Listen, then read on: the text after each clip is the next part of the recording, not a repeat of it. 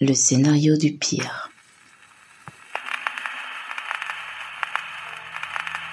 When the victim is uh, an elderly woman and she is, is murdered in a, in a brutal way, the community wants to see justice.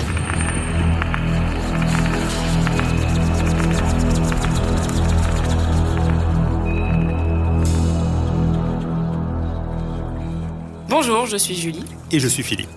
Nous sommes très heureux de vous retrouver pour un nouvel épisode du scénario du pire. La promesse que nous vous faisons est de parcourir avec vous des faits divers, des affaires criminelles ou judiciaires vraiment improbables, soit parce que la tournure des événements dépasse la fiction, soit parce que les protagonistes sont totalement atypiques. Et les histoires que nous choisissons feraient des bons films. Et pour cet épisode, l'histoire qu'on va raconter correspond au code du film de prison, mais aussi à ceux du drame sportif. Et d'ailleurs, c'est des genres qui ont déjà été mêlés. J'ai retrouvé trois films dans, dans ce style-là. Il y, a, il y a Escape to Victory avec Sylvester Stallone et Pelé. Hein et Paul Van Imst. Donc grosse affiche. Il y a Undisputed. Donc ça c'est un film de prison et de boxe avec Wesley Snipes. Et Une prière avant l'aube qui est adaptée d'une histoire vraie, l'histoire d'un Anglais, un boxeur anglais qui a été emprisonné dans la pire prison thaïlandaise et qui est devenu champion de boxe thaï euh, en, en prison. Voilà. Donc euh, trois cas de films de prison qui sont aussi des drames sportifs. L'histoire du jour parle d'un féminicide, de Sing Sing, d'innocence et de quatre rounds en guise d'apothéose. Alors check. Check one two. Ok, ça tourne. Dans la nuit du 14 au 15 juin 1977, Emma Crapser, une vieille dame de 92 ans, est chez elle à Poughkeepsie, une petite ville de l'État de New York. Elle est rentrée un peu avant 23 heures d'une soirée passée à jouer au bingo à l'église de Saint-Joseph, à quelques centaines de mètres de chez elle. Emma est propriétaire d'une petite maison de briques rouges. Elle y habite le rez-de-chaussée et loue l'étage. Elle vit seule, elle ne s'est jamais mariée et n'a jamais eu d'enfant. Elle a toujours mené une petite vie paisible et tranquille, avec ses petites routines comme le bingo certains soirs de la semaine. Le lendemain du 14 juin 1977, son cousin passe à son appartement. Il y fait une horrible découverte. L'appartement d'habitude propre et décoré de souvenirs et de vieilles boîtes est saccagé, le corps d'Emma gît sur le sol de la cuisine. Ses mains et ses jambes sont attachées avec des cordons électriques. Elle a un t-shirt et un slip enroulés autour de sa tête. On l'a frappée au visage, battue et enfoncé un apron de dentelle de crochet dans la gorge. Plus ou moins un mètre de tissu. C'est chaud. Oui. Sa montre est arrêtée à 10 heures. Je dis 10 heures ou 20 22 heures 22 heures. Ouais. Sa montre est arrêtée à 22h58. Après, c'est pas une montre électronique, hein, donc Un petit détail. La police et les légistes se rendent sur les lieux. Ils constatent qu'Emma a été frappée avec un objet contondant. Un mouchoir, des lacets et des colliers en tissu ont été enfoncés dans sa gorge. La cause du décès est la suffocation. Les enquêteurs pensent que la vieille dame est tombée nez à nez avec des cambrioleurs lors de son retour du bingo et que les choses ont mal tourné. Pourtant, on ne sait pas très bien avec quoi il serait parti. Étrangement, Emma a ses bagues aux doigts, le poste de télé n'a pas bougé, et sur elle, épinglée à ses sous-vêtements, on retrouve une petite pochette contenant des billets de 1 dollar. Poughkeepsie n'est pas un quartier tranquille, mais la violence du meurtre est horrible. Et donc les voisins sont terrifiés. Les enquêteurs euh, sous pression n'ont aucune piste, mais afin de rassurer les esprits, il faut trouver un coupable. Et non loin de chez Emma se trouve le Mansion Park Square, un endroit où se retrouve toute la petite racaille du coin. La police va donc y faire un tour et questionne quelques personnes. Un informateur indique à la police qu'un certain Lamar Smith était impliqué dans le meurtre. D'ailleurs, un détective de la ville de Poughkeepsie a aperçu Lamar Smith et son frère Stanley devant l'appartement de Madame Crapser vers 19h le 14 juin. Mais lorsque Lamar Smith a été arrêté pour un vol sans rapport peu de temps après, il a dit à la police qu'il avait vu deux individus, Dewey Bodzella, 18 ans, et Wayne Mosley, 15 ans, sur le porche de Crapser la nuit du meurtre. Le frère de Lamar témoigne dans le même sens. Les deux frères Smith passent au détecteur de mensonges et les résultats sont positifs. ça veut dire que le détecteur conclut qu'ils n'ont pas menti. Ok. Moins d'un mois après le meurtre de Crapser, Bodzella et Mosley ainsi qu'un certain Elbert Pittman sont arrêtés. Pittman dit à la police que Bodzella a commis le meurtre. Mais il a témoigné plus tard qu'il ne savait rien du crime et que ses aveux avaient été extorqués par la menace et la brutalité policière. Même chose pour Mosley, qui avoue d'abord avoir commis le crime avec Dewey avant de nier. Dewey Bodzella est un coupable idéal. Il a quelques petits délits de voyous à son compte et la police l'arrête. L'arrestation a lieu en pleine rue. Bodzella marche tranquillement quand une voiture de police s'arrête à sa hauteur. Les policiers sortent et le plaquent contre le mur. Avec donc tout le jargon, vous êtes en état d'arrestation et qui Bodzella leur répond qu'il se trompe de personne, qu'il pense même que c'est une blague. Mais les policiers sont très sérieux. Dewey Bodzella clame son innocence. Ce n'est pas lui, il n'a rien à voir avec ce meurtre. Il refuse d'admettre le crime. Après 28 jours, la justice, faute de preuves, le relâche le meurtre de la pauvre Emma Krapser devient un cold case. 28 jours, c'est super long hein, déjà pour euh, une garde à vue. Oui, impossible un mois. chez nous. Ouais. est un, est un afro-descendant et dans le bureau des policiers, il y avait un poster du Ku Klux Klan. Ah oui, c'est sympa pour mettre euh, ça commence mal. Ouais.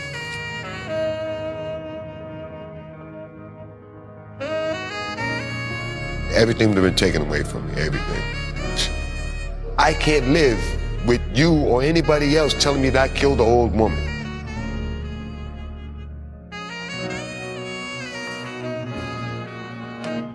Cette arrestation est un électrochoc pour Bozzella.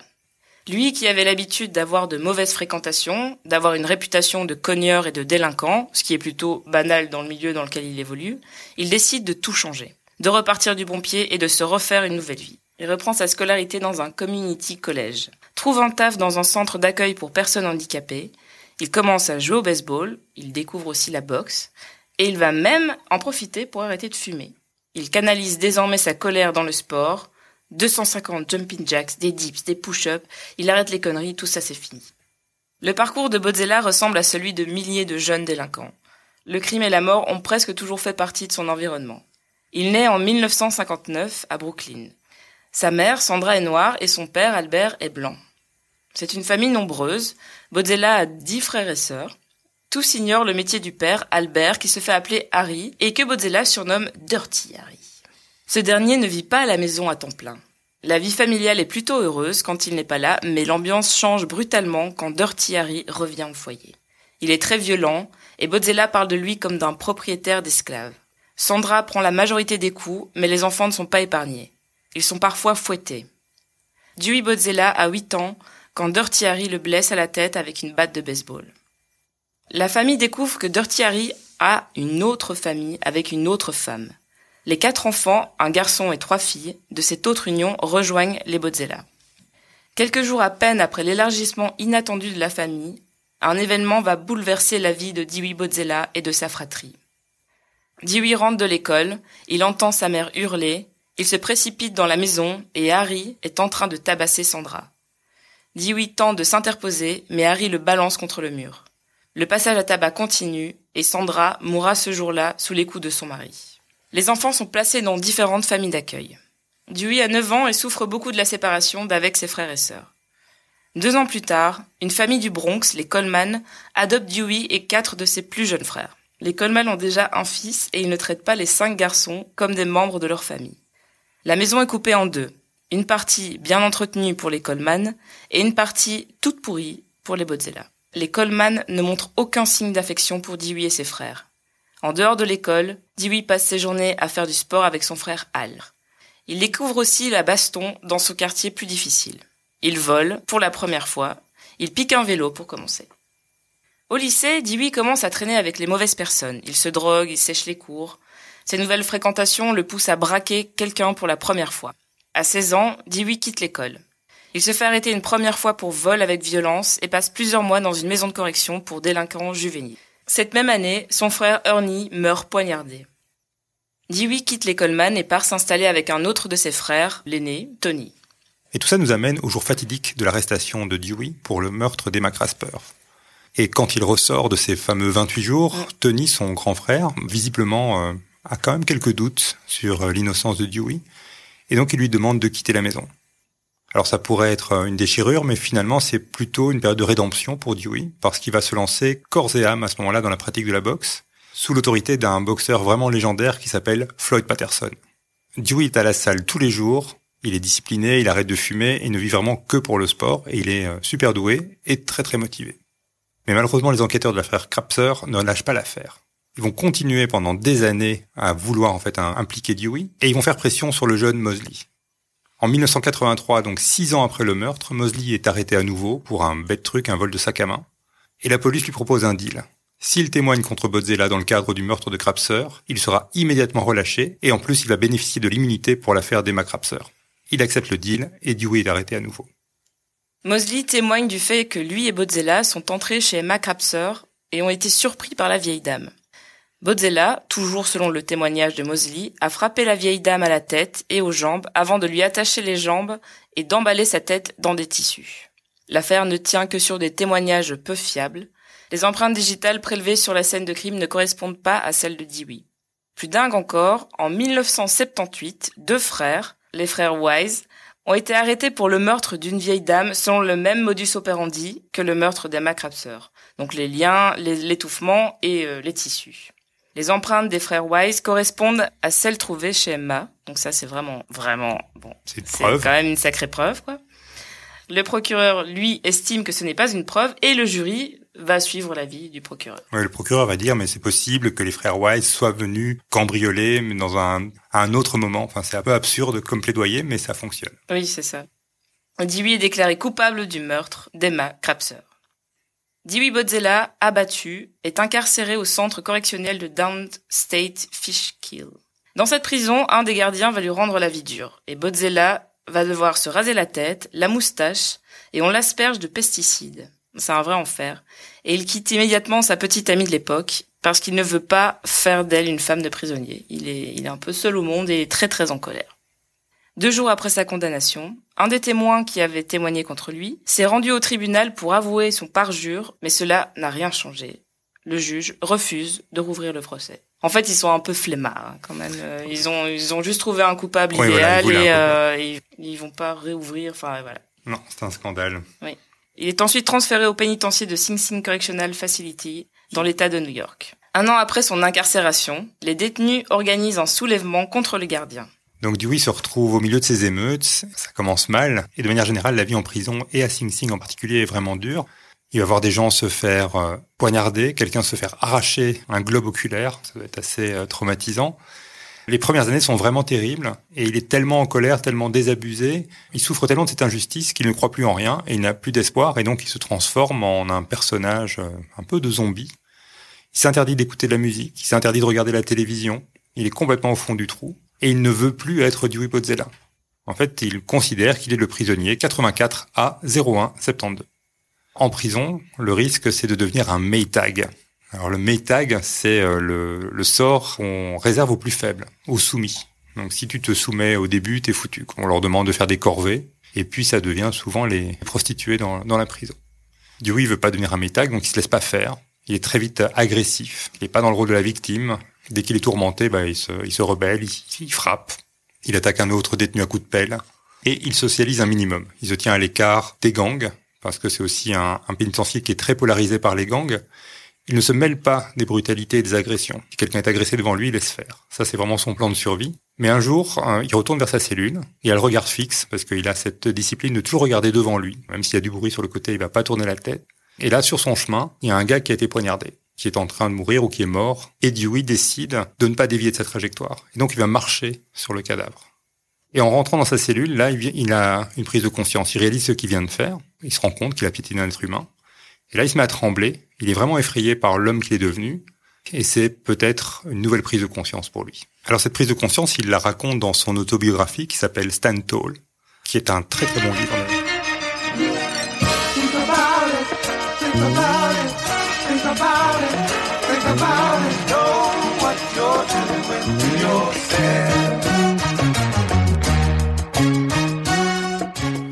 À partir de ce moment-là, la vie va changer pour lui. D'autant plus que dans la prison de Sing Sing, il y a un agent correctionnel qui s'appelle le sergent Bob Jackson, qui va créer l'équipe de boxe de la prison. La direction du pénitencier installe un ring dans l'ancienne Death House. La Death House est le surnom qui est donné à la salle où avaient lieu les exécutions à mort par chaise électrique. Bodzella a envie de combattre, mais Jackson lui dit que s'il s'inscrit, il doit changer d'attitude. Jackson lui dit, je veux un homme qui combatte, qui utilise la discipline et évite les ennuis. Et voilà, la boxe, bah, ça sert à ça, hein, ça, ça sert à éviter les ennuis, ça demande en effet une discipline et beaucoup de rigueur, beaucoup de force euh, mentale. Et ça demande aussi une forme de code moral, parce que quand le gang retentit, on y va, et puis quand, quand les trois minutes sont finies, il faut, il faut arrêter de se battre. On peut peut-être dire, tu, on s'est, on s'est tous les deux inscrits à un cours de boxe, là, il y a Oui, quelques, oui. quelques temps. C'est vrai.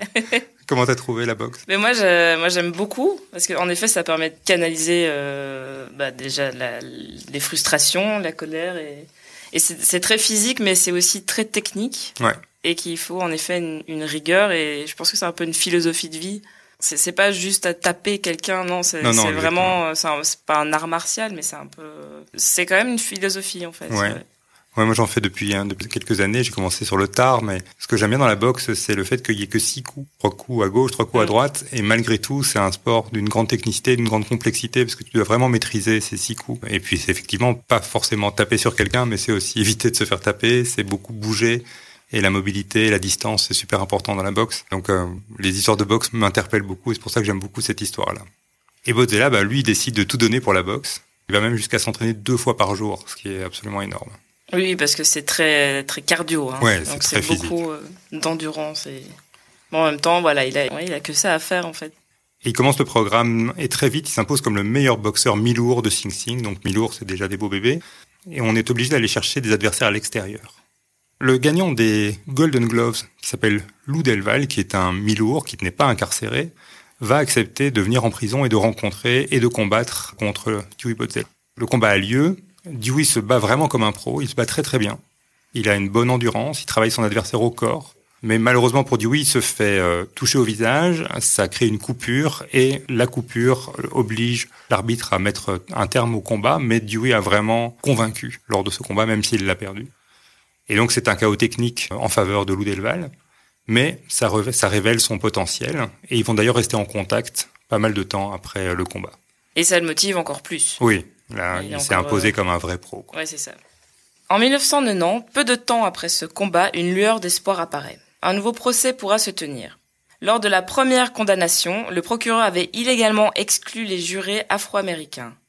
L'accusation est fragilisée par les aveux du faux témoignage et par le cas des frères Wise, mais ça n'est pas assez. Le procureur propose un accord à l'avocat de Dewey. S'il admet qu'il est coupable, il sera immédiatement libéré. Bodzella refuse et il est condamné à perpétuité. Ouais, donc c'est la confirmation du premier jugement où c'est perpétuité et pas de possibilité de demander une libération sur parole avant 20 ans. Alors, petite parenthèse, il y a un professeur de droit américain qui s'appelle Daniel Medwed qui a théorisé ce qu'il appelle le dilemme du prisonnier innocent. C'est un effet pervers, ce qu'on appelle un catch-22 dans le système de libération sur parole, le système américain. Parce que dans ce système, un prisonnier qui est déclaré coupable par la justice n'a aucune chance d'être libéré sur parole s'il maintient le fait qu'il est innocent. En gros, pour espérer une libération, il faut qu'il y ait admission de sa culpabilité et l'expression d'un remords qui va apparaître sincère. Mais voilà, c'est le dilemme auquel est confronté Dewey et lui, il veut pas, évidemment, dire qu'il est coupable et il ne veut pas exprimer de, de remords parce que il n'a rien fait. Il veut garder sa fierté. Ouais. Enfin, voilà, et puis, voilà, il veut que la vérité triomphe, ouais, Ouais, tout à fait. ça. Dewey retourne en prison pour une huitième année. Son frère Léon lui rend visite quelques mois plus tard pour lui annoncer que leur grand frère, donc Tony, a lui aussi été assassiné. Tony, c'est celui qui l'a viré. euh, oui, et qui l'a viré Qui après. viré. Il a reçu une balle dans la tête alors qu'il était dans sa voiture. La police parle d'un deal de drogue qui a mal tourné, mais Dewey n'y croit pas. Tony est un homme honnête, un bon samaritain qui travaillait à aider les enfants de la rue. Léon mourra du sida, donc son autre frère, en 1994. À 37 ans, Dewey a perdu trois de ses frères.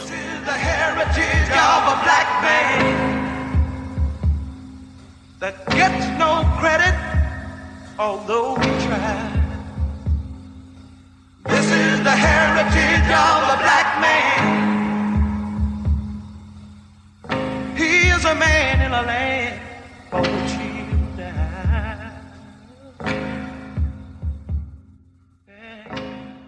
Malgré les deuils successifs et l'injustice qui le poursuit, Dewey est prêt à tout pour retrouver sa dignité, il a la rage au ventre, et il va même jusqu'à sacrifier sa liberté. Dewey Bodzella ne se laisse pas abattre et il va se jeter corps et âme dans les études. Il rentabilise son temps comme euh, on lui a conseillé pour ne pas perdre espoir. Il obtient plusieurs diplômes, donc son diplôme secondaire, puis 52 certificats, donc euh, il va avoir euh, des connaissances sur les conseils euh, sur le VIH, des développements humains, sur la toxicomanie, un bac en sciences, puis un master en théologie, et la foi prend une place de plus en plus importante dans sa vie.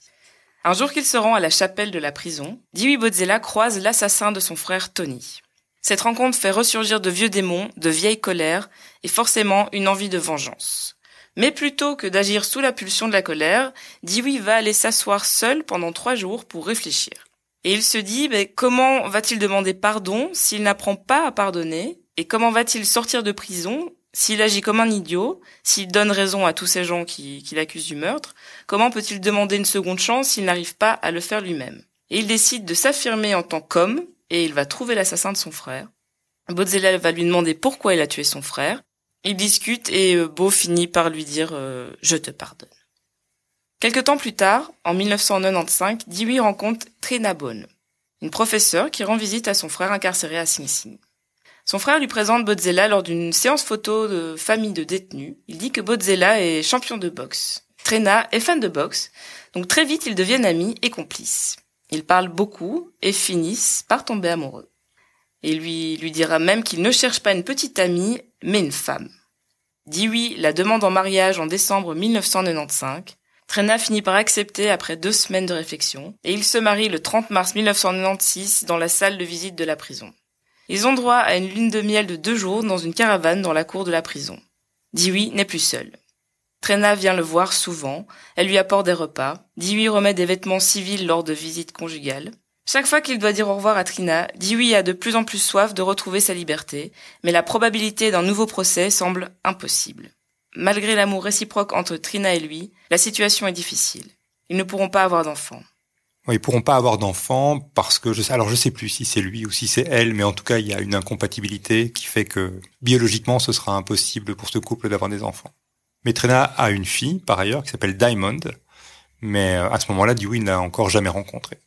Et la sortie, elle est loin parce qu'il a été condamné à une, une peine de prison en perpétuité. Donc, il faut attendre 20 ans pour qu'une libération sur parole soit possible. Donc, il a été condamné en 83. Donc, ça veut dire qu'il ne peut pas demander de libération sur parole avant 2003. Et à partir de là, ce sera tous les 24 mois qu'il pourra se présenter. Il est impatient, forcément, et en 2001, il va écrire au Innocence Project, en espérant que ce projet examine son cas. Je vais tout de suite expliquer de, de quoi il s'agit. Il va écrire la même lettre chaque semaine. Et après quatre ans, et vraiment beaucoup de lettres, hein, si c'est chaque semaine, le Innocence Project se penche sur son cas. Dewey l'apprend juste après le rejet de sa seconde demande de libération conditionnelle. Alors le Innocence Project, c'est une organisation juridique à but non lucratif qui est présente dans pas mal de pays, notamment aux États-Unis, en Grande-Bretagne, au Canada, en Nouvelle-Zélande, en Australie. Leur objectif, c'est de réparer les erreurs judiciaires. Elle cherche à démontrer l'innocence de personnes condamnées par erreur, ayant recours à des contre-expertises, notamment les tests ADN qui se sont développés depuis les années 80, Heureusement. Heureusement, ouais. Ils font aussi des recherches euh, et des plaidoyers, donc ils vont payer des avocats. Le projet Innocence, ce sont des étudiants en droit, des avocats, des avocats stagiaires, qui mettent tout en œuvre pour rétablir la vérité lorsqu'il s'agit de condamnations injustes et injustifiées. Donc des faux aveux, des mauvaises défenses ou des défenses inadéquates, des tests ADN inexistants, voilà, tout ça. Ils souhaitent un système plus juste et moins raciste, parce que, on l'a vu, la justice américaine a, a tendance à être un peu raciste. Légèrement, oui. En 2011, il y a 266 personnes condamnées pour des crimes graves aux États-Unis qui ont été libérées grâce à eux. En 30 ans, aux États-Unis, on compte plus de 29 000 personnes libérées suite à des erreurs judiciaires. Alors pas toutes grâce au Innocence Project, mais c'est énorme. Et on estime qu'en prison, il y a entre 2 et 6 de, de, personnes condamnées qui sont innocentes. Oui, c'est ça. Il y en a plein qu'on ne sait pas, euh, qui ont peut-être avoué un, meurtre qu'ils n'ont pas commis. Voilà, euh. à cause du, ouais. du dilemme du prisonnier innocent. Il faut rappeler que les erreurs judiciaires sont fréquentes et peut-être encore plus aux États-Unis que dans d'autres pays, hein, parce que ils ont un score important d'erreurs judiciaires, notamment dû au racisme systémique qu'on peut retrouver dans le système judiciaire et carcéral américain. Les Noirs innocents ont 7 fois plus de risques d'être injustement condamnés pour meurtre, et 12 fois plus de risques d'être injustement condamnés dans une affaire de stupéfiants que les membres de la communauté blanche. Et c'est une étude officielle qui le, dit. Le projet Innocence reprend l'enquête Bodzella. Et malgré la constatation flagrante qu'il y a un manque de preuves et des grosses lacunes dans le dossier, donc il y a, des preuves qui ont été détruites, des témoins potentiels sont morts et des traces ADN ont disparu. Convaincu de l'innocence de Dewey Bodzella, mais ne pouvant pas aller plus loin, il confie le dossier à un cabinet d'avocats prestigieux, Wilmer Hill. Les avocats découvrent que la police a volontairement dissimulé des preuves plutôt que de reconnaître leur incompétence. Ils ont préféré mettre un innocent en prison et un assassin impuni dans la nature. Le travail du Innocence Project va durer quatre ans. Durant ces quatre ans, deux autres demandes de libération conditionnelle seront refusées. I knew he was innocent.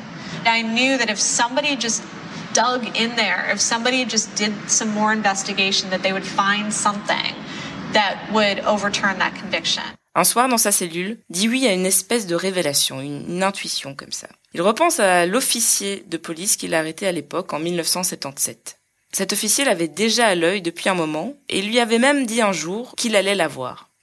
Dewey a l'intuition que, depuis, il a peut-être changé d'avis et qu'il peut peut-être les aider. Les avocats retrouvent euh, cet officier qui s'appelle Arthur Regula et l'officier en question est à la retraite. Mais par chance, il s'avère que Arthur Regula a gardé une copie du dossier Dewey Bodzella. Et c'est le seul et unique dossier de sa carrière qu'il a conservé précieusement pendant 19 ans, étant persuadé qu'un jour ou l'autre on viendra le chercher. Les avocats vont découvrir que tout, dans ce dossier, prouve l'innocence de Bodzella.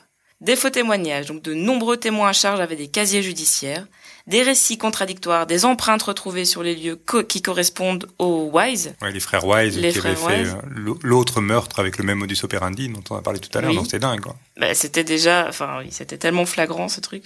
Le 14 octobre 2009, un juge de la Cour suprême annule la condamnation et deux semaines plus tard, le 28 octobre 2009, après 26 ans derrière les barreaux pour un crime qu'il n'a pas commis, Dewey Bodzella est enfin un homme libre et digne.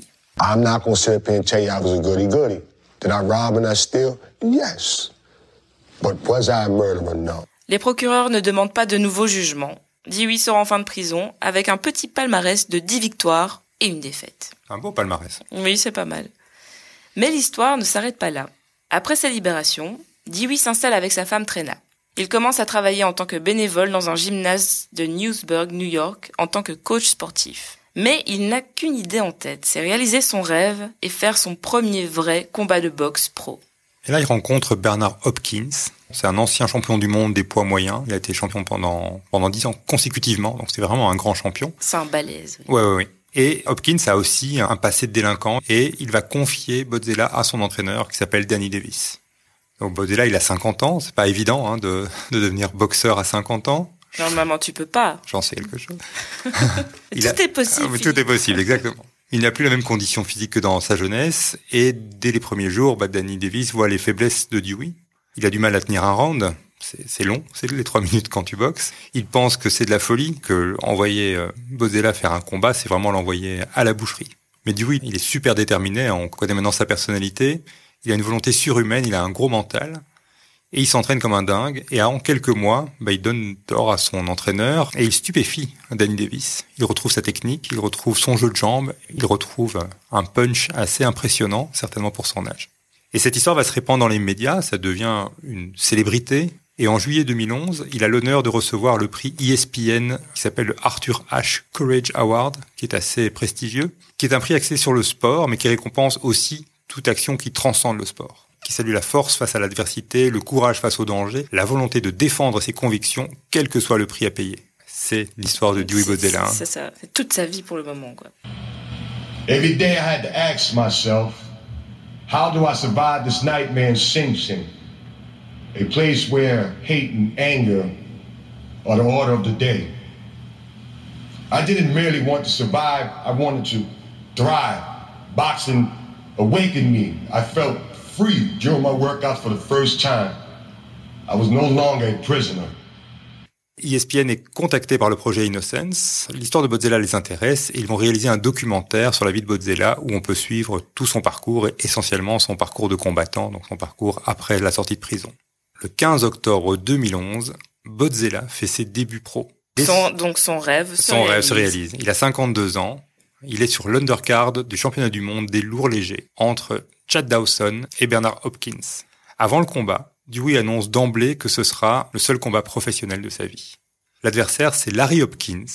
Rien à voir avec Bernard Hopkins. C'est Oui, un non, homonyme, ça, voilà. oui, c'est- ça fait beaucoup sinon. Alors il a 22 ans, il a un palmarès de 0 victoire et 3 défaites au moment d'affronter Bodzella, donc c'est pas le meilleur boxeur de la Terre, c'est clair. N'empêche que le défi est grand, parce qu'il y a quand même 30 ans d'écart, et Larry Hopkins c'est quand même un boxeur pro. Un boxeur pro, c'était toujours dangereux. Et ce qui est euh, une pression supplémentaire, c'est qu'avant de monter sur le ring, Bodzella reçoit un coup de fil de Barack Obama, qui va l'encourager pour le combat. C'est une pression, mais c'est aussi, euh, ça fait plaisir. Oui, ça fait hein, plaisir, ça fait plaisir. Et voilà, donc j'ai regardé le combat, je l'ai regardé plusieurs fois. C'est un beau combat. Euh, Bodzella est très affûté physiquement. Franchement, quand tu le vois monter sur le ring, tu peux jamais imaginer quand tu vois la silhouette du gars que c'est un gars de, de 52 ans.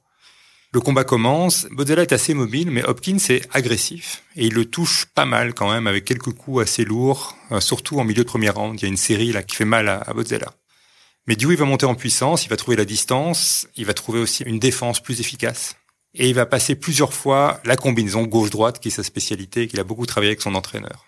Hopkins, lui, cherche juste à faire mal. Il envoie des grands coups qu'on appelle des, des haymakers, mais c'est pas très structuré comme, euh, comme boxe. Avant d'entamer le quatrième et dernier round, Dewey a un léger avantage au point.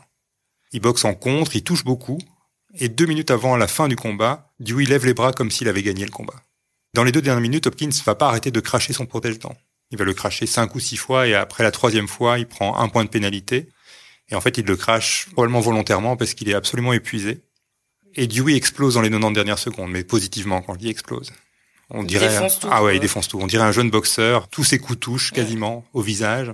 Hopkins résiste. Il va encore cracher son protège-dents dans l'espoir que le, le combat soit interrompu, mais l'arbitre en a marre. Et franchement, sur le dernier coup, à la dernière seconde, on a l'impression qu'Hopkins est, est KO. Mais il est sauvé par le gong. Voilà, ça fait pas beaucoup de doute de savoir qui a gagné le combat. Et la décision est unanime. Ladies and gentlemen, after four rounds of boxing action, we go to the judges' scorecards. Judge Pat Connolly scores the bout 39 36. Judge Tom Taylor scores the bout 38 37. And Judge Jonathan Davis scores the bout 38 36.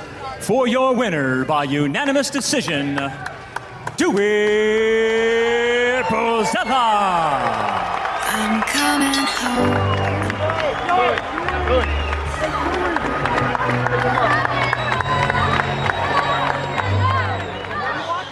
Le score, c'est 39-36, 38-37, je trouve ça pas très bien payé, et 38-36 en faveur de Dewey Bodzella. Donc c'est très, c'est très touchant hein, de voir que non seulement il a réalisé son rêve, mais il l'a gagné, il a franchement gagné d'une belle manière, il était à la limite du showboating même à la fin du, du combat.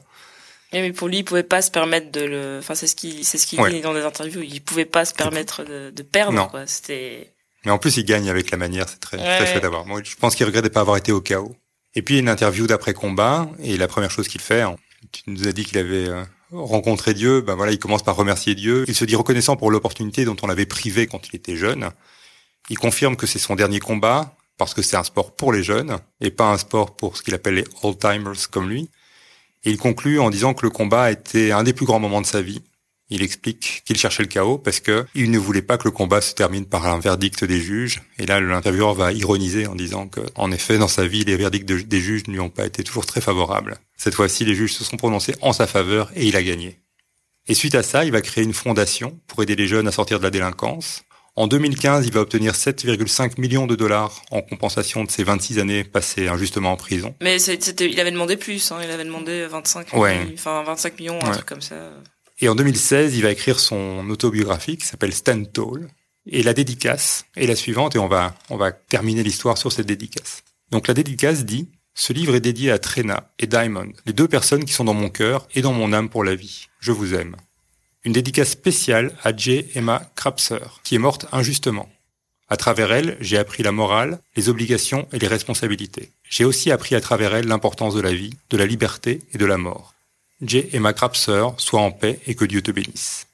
Très très belle dédicace, je trouve. Oui, oui, c'est, oui, l'histoire d'un homme qui devient sage. On peut résumer sa vie en invaincu. Oui, et effectivement, il se retire invaincu. Ouais. Et heureusement que ça se termine bien parce que je trouve que voilà, il a passé 26 ans en enfer. Oui, c'est ça, oui, il a quand même euh, passé les 26 ans. Enfin, ça a l'air bien comme ça en, en résumé l'histoire, mais il a quand même chié pendant 26 ans. Bah oui. Et le casting? De cette histoire, on a on a galéré. Hein. Alors d'abord, on a con- c'est compliqué parce que l'histoire se passe sur 26 ans Oui. et qu'on ne sait pas si on doit prendre un trentenaire, un quinquagénaire pour jouer le rôle. Et donc on est passé par plusieurs options. La première, c'est John David Washington, le fils de Denzel Washington. Un acteur intéressant parce qu'il est d'abord très très balèze, parce que c'est un ancien joueur de foot américain, et donc il est très crédible pour incarner un boxeur, parce qu'il a le physique pour incarner un, un boxeur. C'est un acteur qui a percé dans le film Tenet. L'autre option que, à laquelle moi j'avais pensé, c'est un acteur qui s'appelle Omari Hardwick, qui est un peu moins connu, qui est un, un acteur aussi très très, très sculptural, Très un peu ouais, très ouais. physique, qui joue dans Army of Darkness, un des rôles principaux de Army of Darkness, un des succès de Netflix de l'année dernière. Mais euh, toi, tu as fait des recherches pour retrouver un acteur plus jeune qui pouvait euh, aussi correspondre. Oui, c'est Sarunaji Jackson. Il est pas très connu, mais il a joué dans une série euh, Insecure notamment et dans quelques films. euh. Physiquement, il serait parfait. Mais voilà, physiquement, il serait parfait. euh, et puis, il, a, il change facilement de, de visage, comme ça. Voilà, en plus, les métis, euh, Dewey Bodzella est un, métis à la peau très claire, ça correspond exactement à, Il est très grand. à Jackson. Alors, ouais, par contre, euh, je pense qu'il faudra que ce soit un boxeur poids lourd et pas un lourd léger parce que il mesure 2m03. Et donc, ça va être difficile de le mettre dans le, dans le rôle du lourd léger, mais pas de problème pour changer sa catégorie de poids. Et pour Trina, Mais moi, j'avais pensé à, à Kerry Washington, Qui est- qu'il est, qui est magnifique. qui est magnifique et qui a tous les âges. Voilà, qui euh, ne change pas. Donc, euh, on avait pensé à elle. Et pour le soundtrack, la tentation, c'est d'utiliser du hip-hop parce que c'est très associé et au monde carcéral et au monde de la boxe. Mais on a fait un choix différent, un peu plus soul. Mais oui, on a pensé à Charles Bradley, On aime bien tous les deux. oui, qui a un peu aussi une vie euh, sur le tard. Enfin, en tout cas, il est devenu célèbre sur le tard. Ouais. Et la chanson qu'on a choisie s'appelle Heartaches and Pain. Bah, le hasard fait que dans, la, dans les paroles de la chanson, il dit You have to stand tall, qui est le, le titre de l'autobiographie de Dewey Bodzella. Donc ça tombe plutôt pas mal.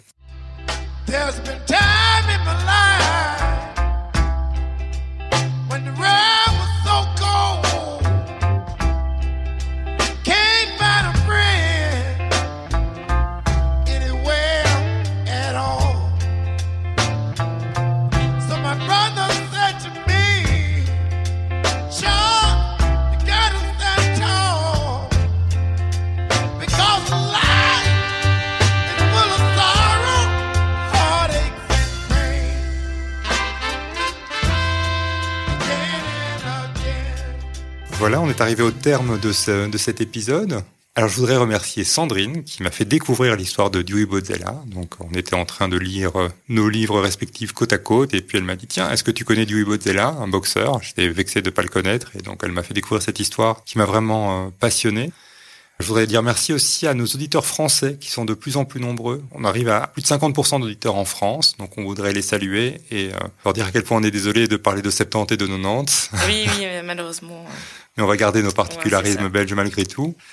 Vous pouvez nous retrouver sur les réseaux sociaux. On va, comme pour chaque épisode maintenant, faire une galerie sur Instagram. Donc euh, notre compte Instagram s'appelle bien sûr le scénario du pire. Et si vous voulez nous soutenir, vous pouvez nous envoyer un tip sur Tipeee, T-I-P-3-E, E, et vous cherchez le scénario du pire. Voilà, merci d'avance. Il nous reste à vous remercier pour votre écoute et on vous dit à bientôt. À bientôt. Le scénario du pire remercie Pierre Chevalier pour sa précieuse collaboration.